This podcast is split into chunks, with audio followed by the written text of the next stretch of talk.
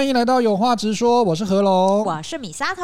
米沙头，我的朋友一直跟我感叹说，最近啊，虽然疫情这三年，大家转职的这个机会变多啦，嗯、可是真的优秀的人才实在是有够他叉叉的叉叉难找呢。这么叉叉叉的难找，尤其是我的朋友哈，他现在疫情过后，后疫情时代来了，其实有很多的案子，或者是很多的。机会都一直如雨后春笋的一直冒出来，马上就要上线了。对啊，可是很头痛哈。你看，像现在我们收听的这些 HR 的朋友们就会很头痛，就说：“哎呀，找了半天不是没有人找，而是找不到适合的。”就像我之前讲的，常常来的不是金童玉女，要不然就是侧脸侠哈，都是给这种奇怪照片履历的，或者是自传的，或者是来面试的时候哈，你就想说。你是谁？你跟我在看到履历的那个是同一个人吗？那是相亲的时候发现的吧？你不是相亲照都这样吗？奇怪了，相亲照人模人样，怎么来的时候是什么？哎呀，怎么会？你有暗指我们某一个很熟识的朋友？没没没有，就是本来头发发际线在这里，然后拿下来之后在这里了。哎呦喂呀！阿哥，那是阿哥，阿哥吗？阿哥，清朝人，清朝穿越来的阿哥。没关系啊，现在的执法技术很真的。流行还可以执法，笑死！哎、欸，可是找不到合适的人才怎么办？找不到合适人才，每一年每一个世代都会出现的状况，不是说呃某几个年才会出现这个状况啦。啊，我觉得要先定义一下啦。哎，早从那个以前我们讲什么诸葛亮啊、庞统啊，或者是春秋战国，以前找人找人才是天底下最困难的事情。对，不是我不喜欢你，要不然就你不喜欢我，或者是我们两个互看不爽。那是那是谈恋爱吧？那是谈恋爱吧？找人才跟谈恋爱也是有异曲同工之妙，两个人都喜欢，可是就是在不了一家公司。所以就是我觉得要先定义适合这件“适合”这个词。对，到底什么叫做适合？所以啊，在这边那个我们看到那个商周就有一个文章讲说哈，有一个副有一个那个那个作者有一有一次他们就到那个东莞去做那个企业的参访，嗯，然后负责人就讲了一个故事哈，我们来看看这个故事，不知道我们的听众朋友是不是也有同样的状况哈？嗯哼。他说：“以前那个工厂在招工的时候呢，工厂大门外哈挤满了人，因为这种蓝领的其实很多人都会想要再去再找一份工作嘛，温饱这样子。然后呢，那保全就拿着大喇叭讲说，今天招二十人。我记得那个奇迹这个电影里面，好像成龙也是这样哈，在那个门口在那边等那个招工的这样子。哦，有看过。对，然后。”门外就所有人就把他的身份证丢进铁门里面，因为他要拿身份证才能够登记。要哇塞，又丢了哇，好赶哦！对 对岸嘛，对岸嘛。然后呢，保全就随手感觉好像那个摸彩箱里面，他摸出二十张，念名字，然后再把人带进去，就是你确评中选呢。哇塞！然后再那没有确评中选什么，把其他的身份证再整个这样倒出去，就是说，哎，当日的招聘就完成了，多简单呐！人资如果可以这样子的话，我们觉得人资这个躺着干就好了嘛，对不对？这个是代表说，当时候缺工缺的很严重了哈，所以可是这个是比较低门槛的这种没有知识性的，或者是他需要比较劳力密集的工作嘛哈。嗯，那昆山的另外一个电子工厂呢，它的有一个网络影片哈，就广为流传说，工作人员在发证件给员工的时候，随手把证件丢在地上，员工不得不弯腰捡起那个自然的动作嘛哈。这件事的本质，有有有有有。他说他们在测试什么？测试你是不是有服从性。好无聊，对不对？很无聊。跟以前我们学 以前学生那个老师在发考卷一样。哎，有的老师给考卷也很不客气，就这样刷刷刷，我，刷刷刷刷刷这样子。哎，你有没捡过那种满天飞的考卷吗？我有哎。不是，我就想到那个赌侠有没有？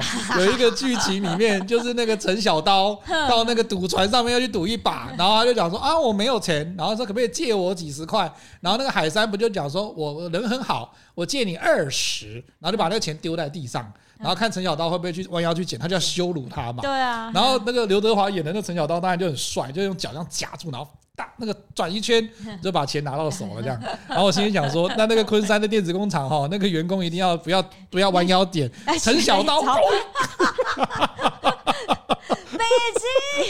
我不是服从性，我是赌侠。你直接被废掉，那个不不止没有服从性，还叛逆。还叛逆呢？那，国片黄不可以吗？国片的那个大师级的不可以吗？这管理者想要知道说他们那个员工对他是不是绝对服从？不过这个是比较。鞠躬喝腰的事情呐，这个是很夸张哎，都什么年代了啊？那对岸对岸对岸，所以他说，不管是不是对岸，这哪个年代了？所以说哈，不弯腰捡证件的人就不要来了哈，不服从以后他可能工作加班就会很多意见，这是比较低阶层的，没有工会制度的啦。哦 哦，真的。然后呢，然后你就看到这两个故事很有趣，就是说，对，以前哈，如果是我们这种蓝领阶级或者是这种工作这样子真人，多简单呐。现在多难呐、啊！你丢一百个身份证进去，一百个都丢出来，没有一个适合的。然后那个照片，刚刚讲金童玉女，要不然就侧脸侠的，这很难。你看啊、哦，过去真人很快就有大量的履历涌入，现在。有，你还是照样的。你比如说，你发很多字的 JB，然后呢写的很清楚啊，或者是你写的因应现在 XYZ 哈 Z 世代以后的那个年轻人，你的我还看过那个履历的那个 JB 写的非常平易近人，就是说本公司走的员工都是怎么怎么样啊。如果你是喜欢什么什么东西，他不会写的像以前的那个比较制式的那种方式条列式的，他写的比较呃平易近人，也比较白话的文字了。现在其实比较走那种平易近人路线。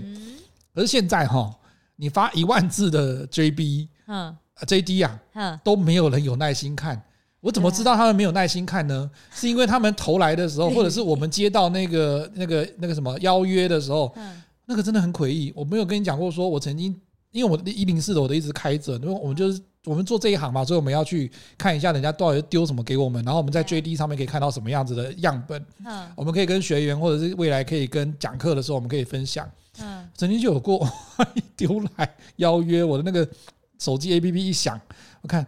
他找我去当便当外送员，我到底看起来哪一点像便当外送员？哎，你你你问大家问问观众啊，来，你觉得何龙像不像便当外送员？还有还没有还有别的更夸张，叫我做泥水匠跟水电工的啦。汉超可以啊，汉超可以啦，这个身材可以，腰力不行，扛不动。不是不是奇怪影片的水电工，是真的水电工哦。我真的水电工，你水泥根本就扛不动，好不好？不是你扛便当。扛个二十个差不多，你扛那水泥那个水泥袋 扛不动啦！你们找错人了啦！看身材哦。重点是我的那个履历跟自传里面写的跟水电工、便当完全餐饮业完全没关系耶，我完全没有写这个耶。他为什么发那个给那个什么邀约给我？我也真的很奇怪。然后我就看了那个人力银行来的那个系统的邀约，我就想说，是你们没有看，还是就以前我们都会检讨说你的那个应征者。你没有看人家的 JD，你没有看清楚那公司要什么样的人，你就随便乱枪打鸟，一直投，一直投，投了一百个都没有用嘛。对啊。啊，可是现在的年代也很好笑，那公司也没有看说应征者的条件，他到底要什么条件，他就反正有人我就丢丢丢丢丢丢丢看看。对。哎，可是我后来问过，我后来问过我一个女同事，我就说，因为她从别的行业来的，然后她说，对啊，我们在之前的那个公司里面，他们因为为了节省时间，他们没有时间一个一个去看。所以他们就直接这样狂撒，对，海撒这样海选，然后直接看到谁会有回回应的话，他们再去挑。哦，对啦，他觉得说我没有时间啊，这也是一招啦，这还是一招哦。所以我对我我我不是真的汉操很好，而是被海选就对了。哦，还能被选到不错，是这样子的吗？超夸张。我懂啦，就是我我跟你讲，就是哈，都是。上就是都大家都有一些对策来去找人，但是我觉得。呃，乱枪打鸟，到底能不能找到自己适 适合自己公司的人？这件事情，我觉得当 HR 的人，我们要去思考为什么？尤其是在现在的这个社会啊，你不觉得现在小孩子就是年轻人们非常有自己的思想？是的。但是你用这种呃去撒网的方式，你捕来的年轻人，你会觉得他们真的是个性啊，跟他们的需求，还有他们的才能。真的适合自己公司吗？你会不会因为这样的还撒下去，然后用这种乱枪打鸟的方式，反而浪费自己的时间？没错，所以其实年代真的不一样了哈。像我们刚刚举的几个故事，就是说以前是供过于求，比如说如果我工作机会真的很多，那公司可以慢慢挑嘛。比如说我就二十，比如一百多个，刚刚那个身份证丢进去，二十个挑完之后，剩下全部全部身份证都丢回去。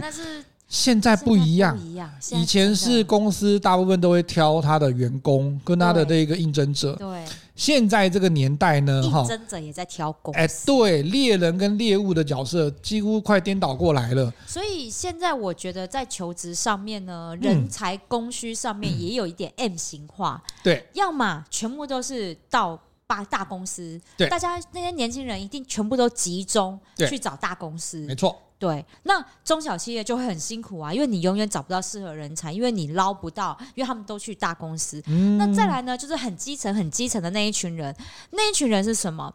对他们来讲，好，对年轻人来讲，他们就是哎。我有我自己的事业要做，我可能我的事业我才刚起步，但是我还需要一些糊口的时间，经那个经费啦，哈，经那个月的薪水，所以我就去可能是做 Uber E 啊，哈，然后呢去手摇饮料店这种 part time 的打工，哈，这工读生，嗯，我有基本的收入，但是我时间非常的弹性，我可以来发展我自己的事业。像我认识的很多的那个电商老板，对，他们刚开始起步，全部都是这样，年轻人，对，我就是先去打工，哈，然后呢，我就哎那。个其实那些打工的那个那个职缺也是很多啊，对啊，然后我们就往那边去，因为我还要创业。对对，好，所以优秀人才呢，他们就会变成 M 型化，要么全部往大公司，要么他们自己创业。哦，现在年轻人真的点子很多，我做 YouTube 啊，对不对？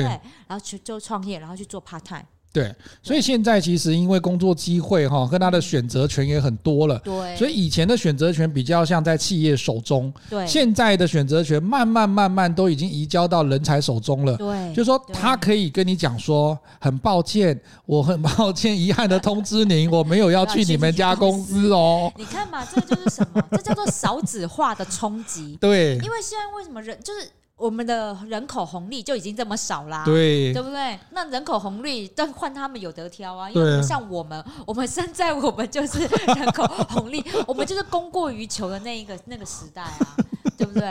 所以我们去，你干嘛哭的？就是就是不是哭，就带带带泪。不是哭，我觉得那个形容感觉好像那个猪圈里面生母猪，母猪生小猪一样，一生生很多，然后现在就跟那个鸡蛋一样，生一颗蛋都生不出来的状况之下，那个蛋就好贵，好贵。啊，不就是社畜嘛？对啦，是这个概念没有错。啊，所以我跟你讲，少子化的冲击不是只有教育哈，学校都要退场。我跟你讲，企业也都会。对对，那这又是什么冲击？就是又回到说，哎，如果人才不够，那就回到我们很前面、很前面、很前面之前讲到的，就是哎，那 AI 人工智慧一定得引进公司的啊。对，而且现在的状况之下，就是说你人才呃不够之外，你如果还想要挑到可靠跟好的人才，哎，讲可靠这两个字就很困难。第一个，他搞不好做没几天就跟你就不跟你讲。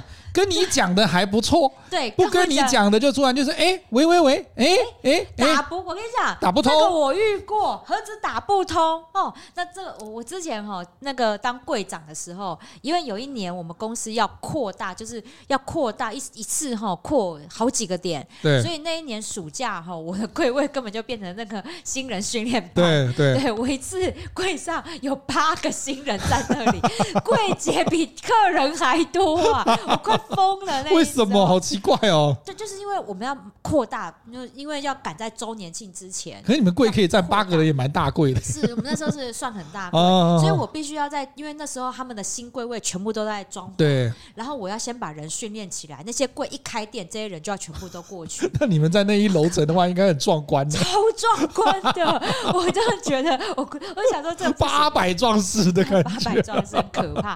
所以你看到那时候呢，那那那大量的印那个训练新人的时候，我跟你讲很现实啊，就有一个妹妹，好几个啦，不止她一个。对，来哦，就哎，那今天报道对不对？因为我通常都是直接排两点的班，对对对，然后呢就是晚班这样子，然后就会事先排这个那个他到职到月底的班表，就会先排好传给他这样，因为也会问他什么时候需要休假嘛，当然他都会问好，对。好喽来了两点来哦，那通常大概都是五点钟哈，五点四点半五点哈，让晚班的人先去吃饭，对对对，然后吃了饭再也没看到他了，真假的？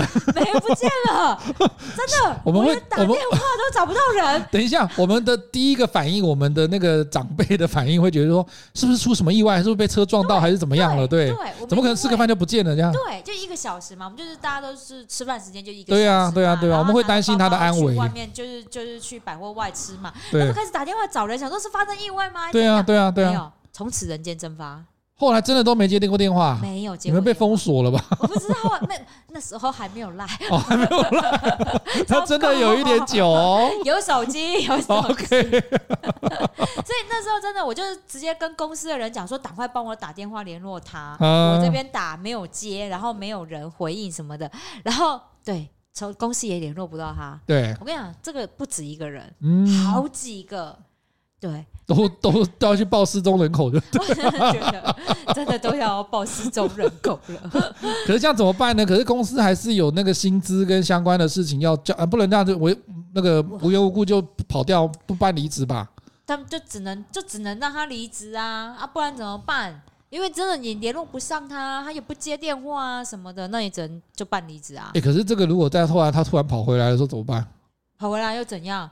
啊，你人就不见了，你就是旷旷职，你就是旷职啊，对不对？你连交代都不交代，你要来上法院的，先到警察局讲清楚啊，是不是？可是你们那个行业哈，修度会丢呢？一定修度会丢啦！我跟你讲，我马上跟隔壁柜讲，那一层楼就全部都知道了，好不好？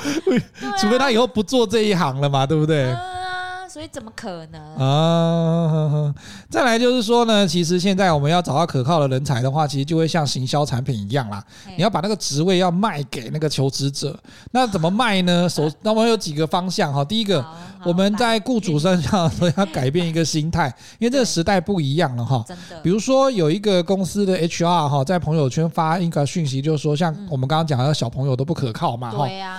啊，早上十点通知他来面试，他没来，打电话。过去，他说：“对不起，我找到工作了。”然后呢，这位 HR 就很生气，就像我们刚刚的反应一样，说：“年轻人真不可靠，要是不来，不应该打个电话，连个礼貌都没有。”这不是应该先打电话通知一下吗？可是我觉得这个这个这个故事很有趣，他最后有讲了一句话，就说。他那个作者就在他的那个对方的朋友圈留了一句话，就说：“诶，那请问一下哈，你们人资啊 HR 在跟应征者面谈完之后，跟他讲一句说：诶，请你回去。他说什么时候会知道结果？他说：哦，请你回去等消息。你真的有回复每一个来应征的人吗？”对啦，这也是 我跟你讲，这也是我觉得我我蛮不满意 HR 这样做的。我懂 HR 的工作真的很繁复，对，我懂。嗯、所以呢，通常 HR 都会有个动作，就是如果你在说怎么什么时间内没有接到我们的消息，就是我们谢谢再联络。你这 mission impossible 不可能的任务，就是说，如果你在三天之内没有收到的话，就这个袋子就会自动销毁的感觉。类似这样，就是我觉得 HR 他们就会有这个弹数，就一定会说，哎，那如你回去可以等消息哈，那一个礼拜之内，如果我们哦，我们一定会联络你，如果没有联络，就表示就是啊，我们可能就是会在另外寻找适合的人选，就是这样。有，就像我们在，就像我这边哈，如果我们在写那个真人启事跟 JD 的时候，我们最后都一定会写说，第一个随到随审，如果我们真的很缺人的时候，我们写随到随审。然后呢，如果真应征到我们要的人或者是适合的人选的话，我们会立即关闭那个职缺。啊，这公司本来就有这个权利做这个事情。但是我们也后面也会写一句话，就是说，合者面谈，不合者恕不联络，或者是恕不通通知这样。对。可是我跟你讲，这一招对 Z 世代的之后的小朋友没效。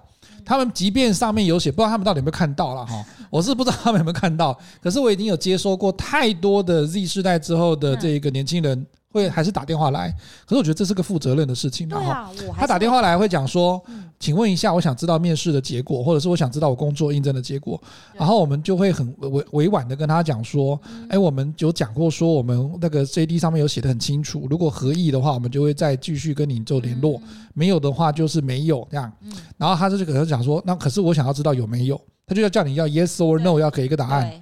那你只好跟他很委婉，就说啊，经过公司这边的那个，或者是如果你不跟他这样回答，至少我们会跟他讲说，那你就等信件通知，我们就会回一个信件给他啦。对，我觉得啦，还是要回啦。以以前我啦，以前我如果是做，不管是呃直接到我柜上来做应征的啊，或者是说在那个透过人力银行应征的，我就算面对面谈过，我一定都会给人家回信。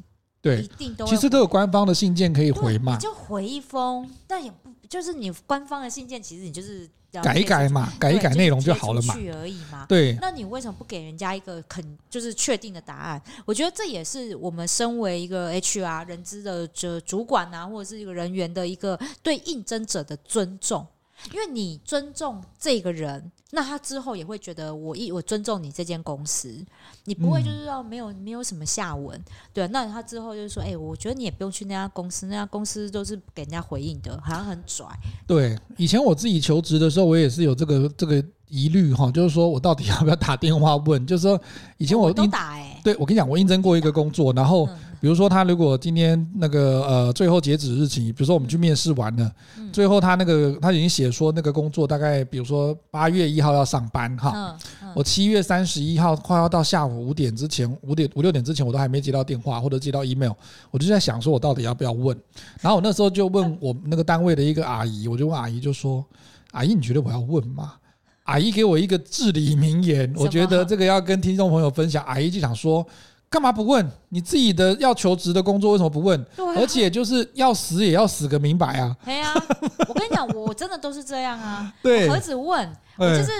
他他到底基本上呢？我我我我之前也有分享过我的那个应征嘛，嗯，因为我通常就是一定会卢，我用卢的态度。有有有，我听过这个。对啊，因为我面试完，面试完回到家，我一定就会发讯息，嗯、就是感谢说谢谢你今天拨空跟我做面谈，相谈甚欢，希望能够后续接到你的消息。对。然后呢，他就会回说啊，什么时候？因为我觉得在他该给我答案的时间，嗯，他没有，我们还没有收到，我就打电话去催。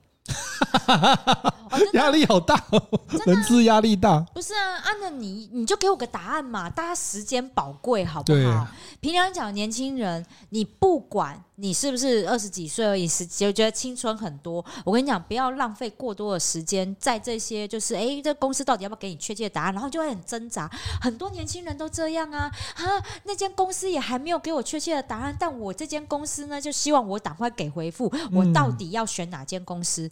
没有啊，你喜欢 A 公司，你赶快打电话去问他，说：“哎，不好意思哦，我想知道一下结果。好，那你什么时候可以让我知道答案？那如果说，哎，如果说你们没有办法，那你直接跟我讲一声，我就 B 公司我就去了。这样。哎，那我有一个案例，我想问一下，以前我有辅导过学生，他们要去做职场实习。嗯，那就像你刚刚讲的这个状况，就是说他 A、B 两公两家公司都丢了，结果 A 公司还没有给他回复。B 公司已经给他回复了，然后跟他讲说，你什么时候要开始去实习，开始上班。对啊，可是他就 A 迟迟等不到 A 公司的回复，他就先去 B 公司报道上班。实习，然后呢？实习到了不知道第三天还是第一个礼拜之后，A 公司突然给他回复了。然后 A 公司是一个他很喜欢的公司，结果他就把 B 公司这边要辞退，然后就告诉我们说，我要辞退这一个 B 公司的实习，准去 A 公司。然后 B 公司当然就按照他公司的流程，就说那你要请你的那个实习辅导单位要发个文或者发个讯息给我们。我真的觉得超尴尬的，你知道那理由要写什么？我跟你讲，所以这个就不对了。你应该在你要做出决定之前，赶快先问 B 公司，而 A 公司就是他还没有，你还没有得到答案嘛，对不对？但 B 公司已经给你了，就问你要不要去而已。对啊，对啊。你这时候就应该要赶快先问 A 公司了，你不能被动的说啊，他都还没有通知我啊，你为什么不打电话去？对不对？一定要打电话去问，问到答案你再做决定。你这样子得罪 B 公司，哎，这业界很小，而且会让 B 公司隐喻得到的啦。而且他今天因为是学生的身份，你今天去实习，你会害得你那个就读的学校也黑掉，或者是那个系所也黑掉。后面的学弟妹如果要再去争取 B 公司的实习机会，人家就会觉得说，我之前给过你们机会，然后你居然这样子打脸我、洗脸我，那我觉得你不用没有珍惜这个机会，这个这个单位以后也不用了，不要合作啦。对。所以哈，我觉得你要做出任何决定之前，就算我跟你讲，如果这个同学有这个行为、有这个习惯，他到职场上也会这样。我啊，那我就先去 B 公司上班好了。结果 A 公司跟我讲的时候，我就说跟公司说不好意思，我想去另外一家公司啊，就这边离职。对啊，这个一样的态度，这不对的态度，你应该就要先问你那家公司到底要不要录取你，对不对？他就说啊，还要迟几天啊什么的。哎，那家公司这样对你。好，对你的对你的应征，他就用怠慢的态度，他其实手边就有其他的人嘛，嗯、所以没办法给你那么快的答案啊！你去，你只不过是人家就是别人都挑剩的工作，他实在找不到人，就来就是将就用你啊！啊，如果你这样子去了之后，人家搞不好找到更好的，也不就把你辞退啊？你那时候想要再去 B 公司去都去不了了。对，而且这两个行业是同一个领域内，我当时就觉得说，这个妹妹哈，真的是，如果你 对，如果你。未来真的实习完毕之后，你毕业之后，你真的想要在那个行业发展的时候，会被人家记一笔耶，一定记一笔的。所以不要做这种事，好吗，孩子？而且现在其实就像我们刚刚讲的，AI 出现之后，很多的行业跟跨领域的事情都会出现，对啊，它都会出现异业整合的状况。所以你千万不要觉得说啊，反正我在这边得罪人，或者是我这边对洗脸别人，我换一个行业就好啦。没有哎，很小，很小，你每一个行业都会碰得到的。我跟你讲。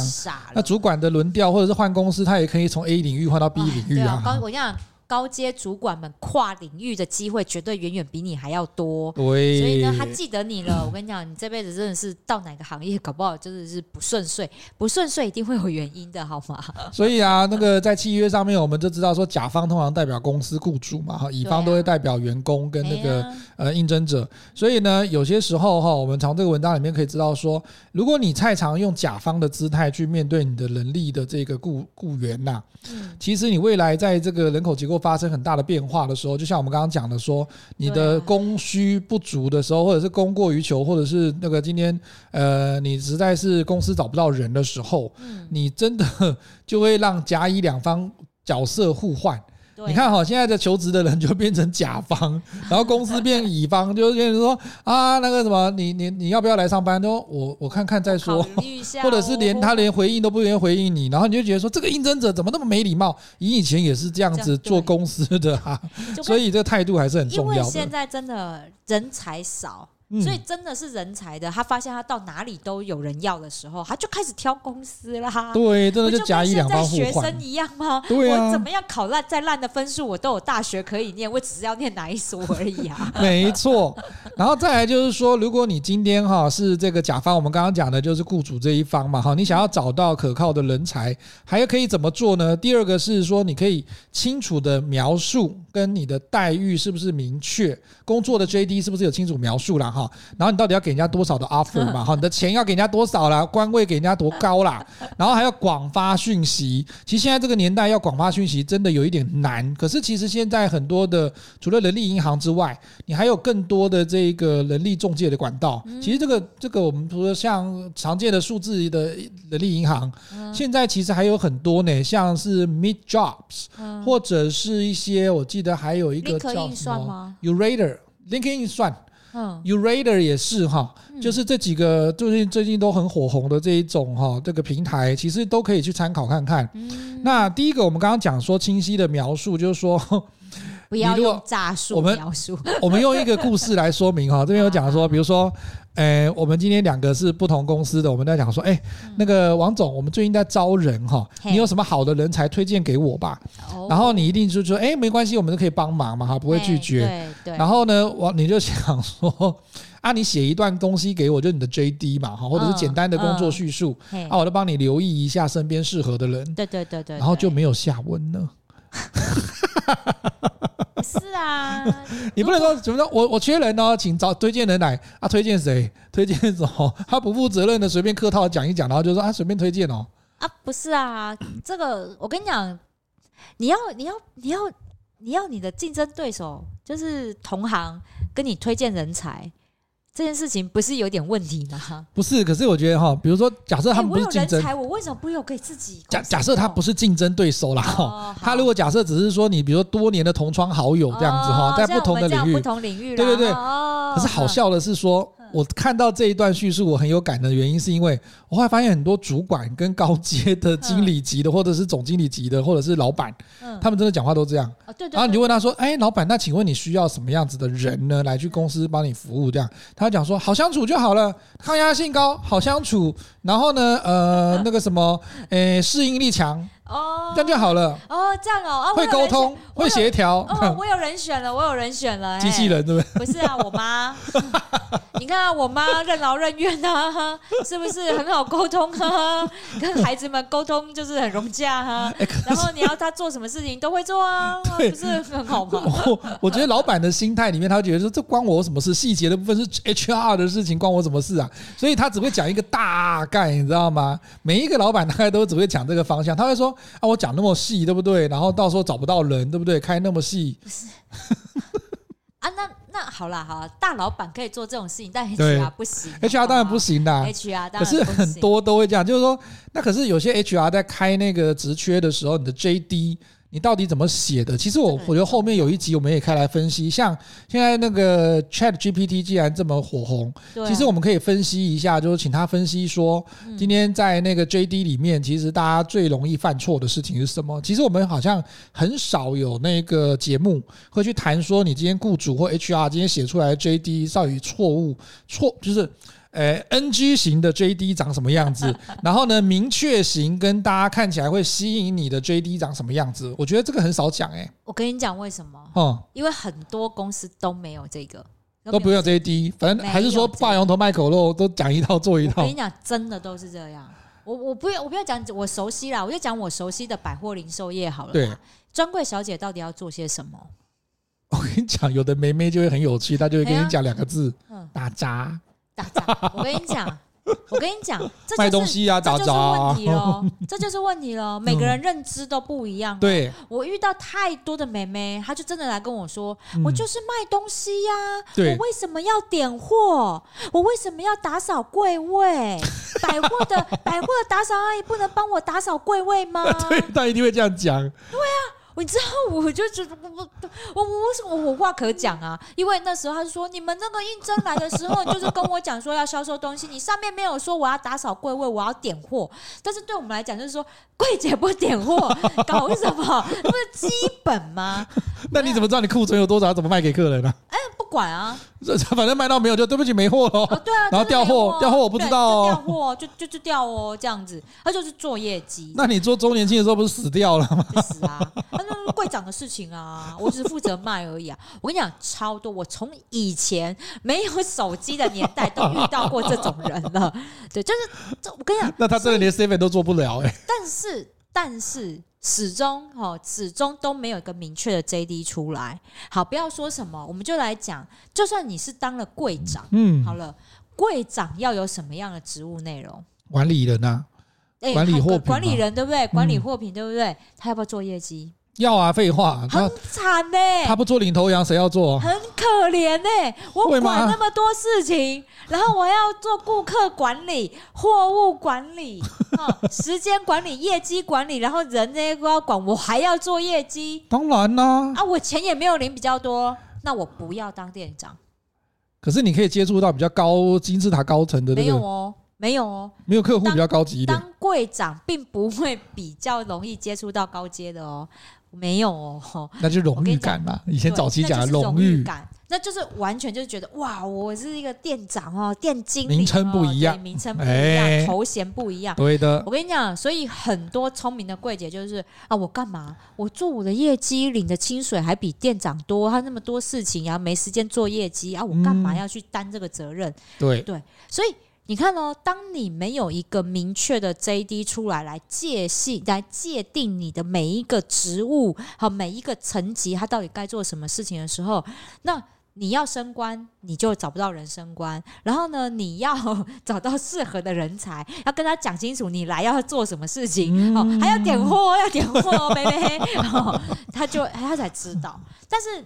我我我看百货零售业这边的确很多的产业都没有这样明确的界定，那以至于这些人来就是说，哈，我要做这些，我为什么要做这些？我不用做这些啊！我以前在前公司也都没有做这些啊。哎，那你揣测看看，为什么不写这么明？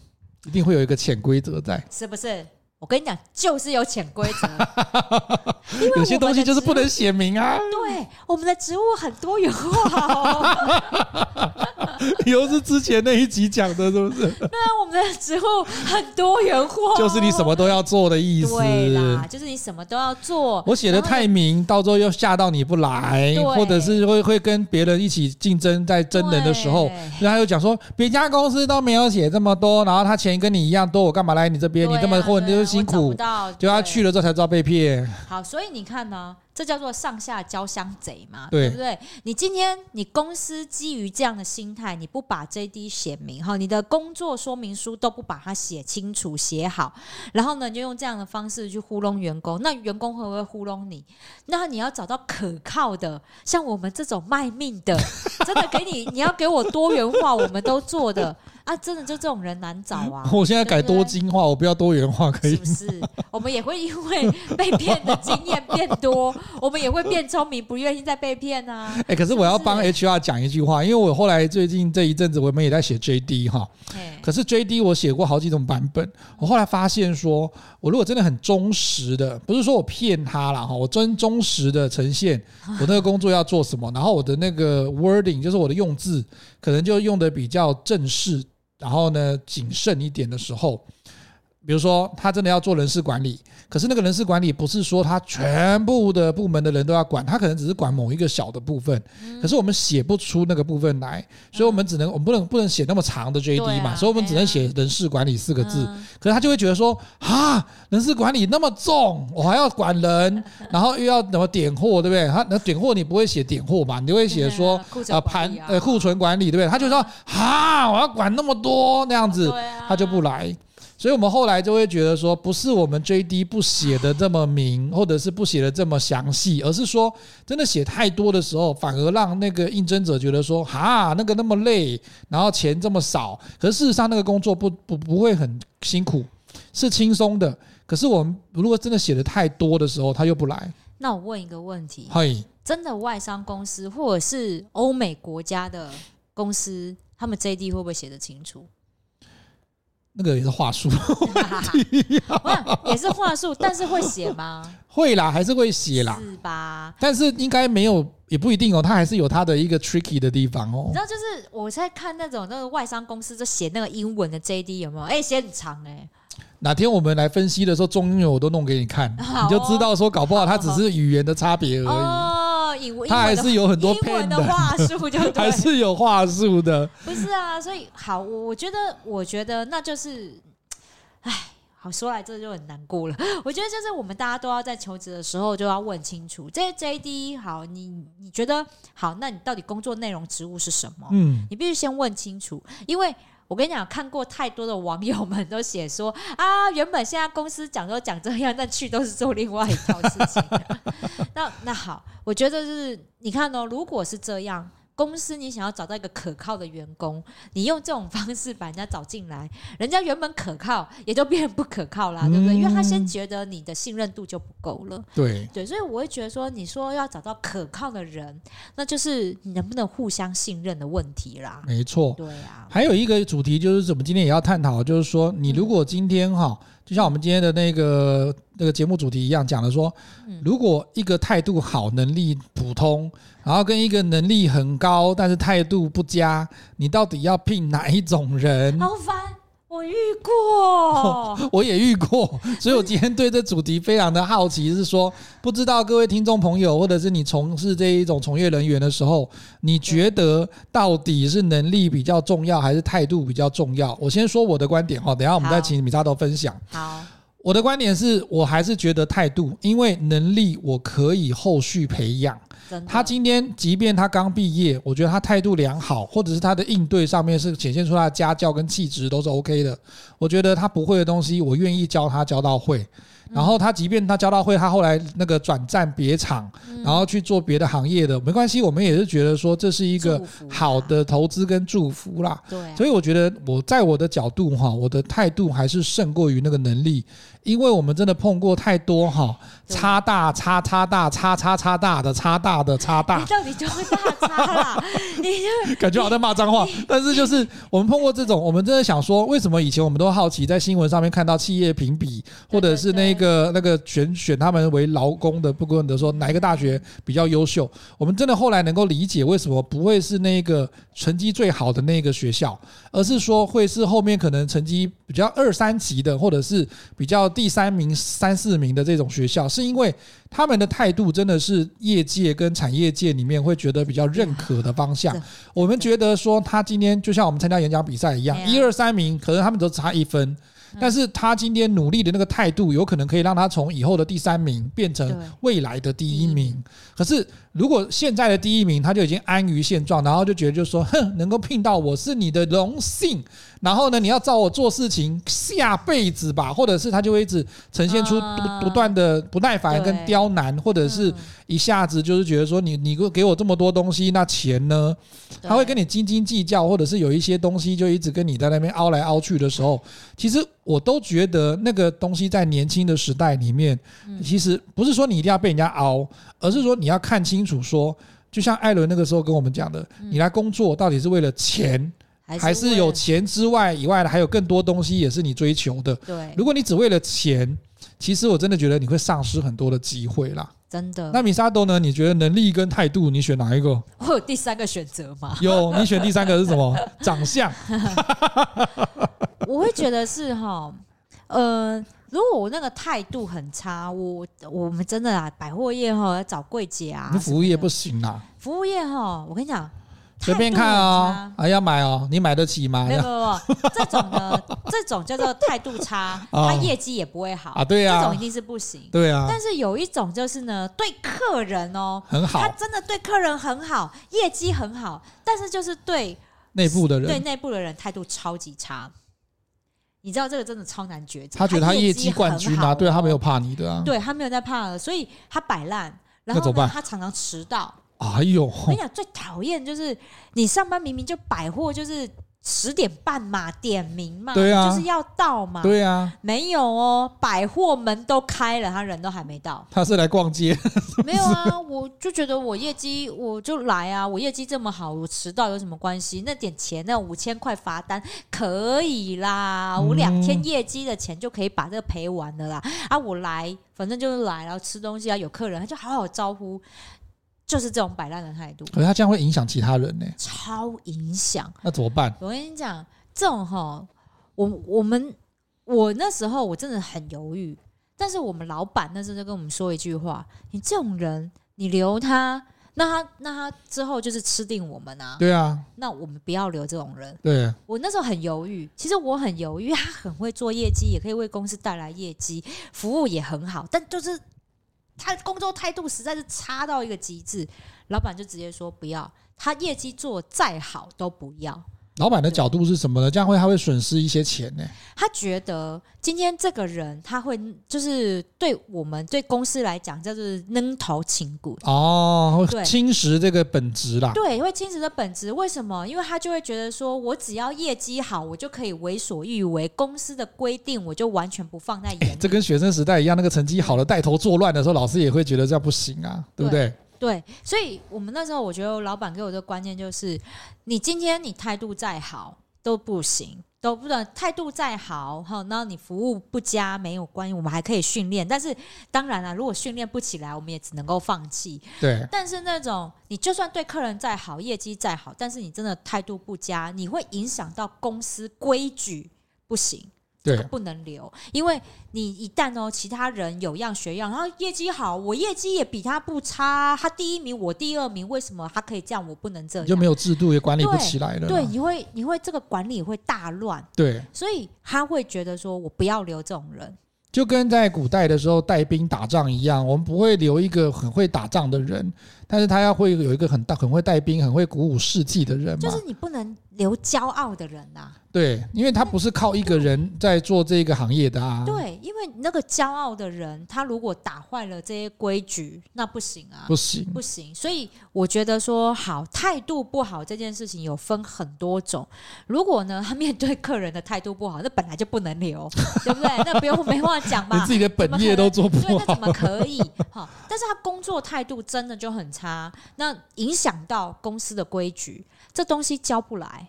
我跟你讲，嗯、这东西哈，我们当我们培训这么久，教不来就是教不来。对，因为他他的观念就不会改，他就是觉得说啊，有的人就是说我皇亲国戚呀、啊，对不对？我就是来这边就是没事啊，打发时间啊，然后我干嘛要听你那边讲？好，这种人也不能留，因为为什么他会打坏公司的规矩？这种哈，只有他在人生的时候跌跤或者是大大摔跤的时候，他才会醒过来啦。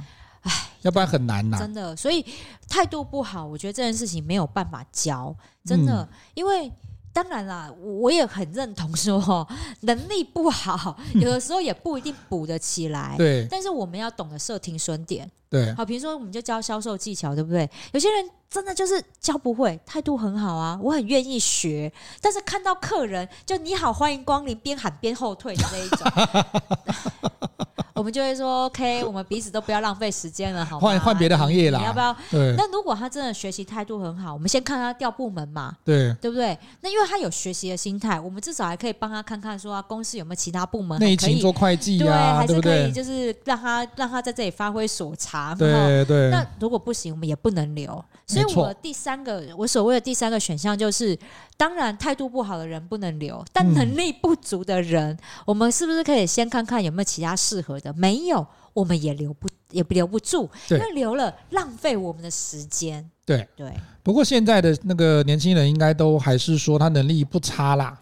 但是那个态度真的会比以前我们在以前的年代真的差很多。我觉得说态度差很多哈，应该去思考是他们有不同的思维。你说，你说我要求准时下班这件事情，我就态度很差吗？哦，这个没有啊，这个不会啊。可是要看情况啊。对啊，要看情况啊。如果公司那个公司或者是今天那个柜上刚好有一个比较紧急的事情，然后你就说对不起，我时间到，你自己处理，我走了。那如果说好，我们在我们都如果是这样的这件事情，我们再想一想这件事情。可与他有关系吗？如果是他的客人还没有服务完，哦、是他的就要闪人了，不行吧？那当然是不行。对，那这个可以沟通。对，那如果不干他的事，不干他的事，我们当然会直接体恤他嘛。他闪人嘛，对他闪人也无所谓。但是凭良心讲，有的很有的时候，呃，这些这些孩子们要求的准时下班，很容易都被定义成说你不合群。对。是不是？哎，我们大家都还在工作哎，啊，这个案子很急的要交哎，为什么你就可以下班？是是？那是他负责的案子，又不是你负责的案子。对啊，啊，如果说他负责案子，他可以在时间内完成他，他。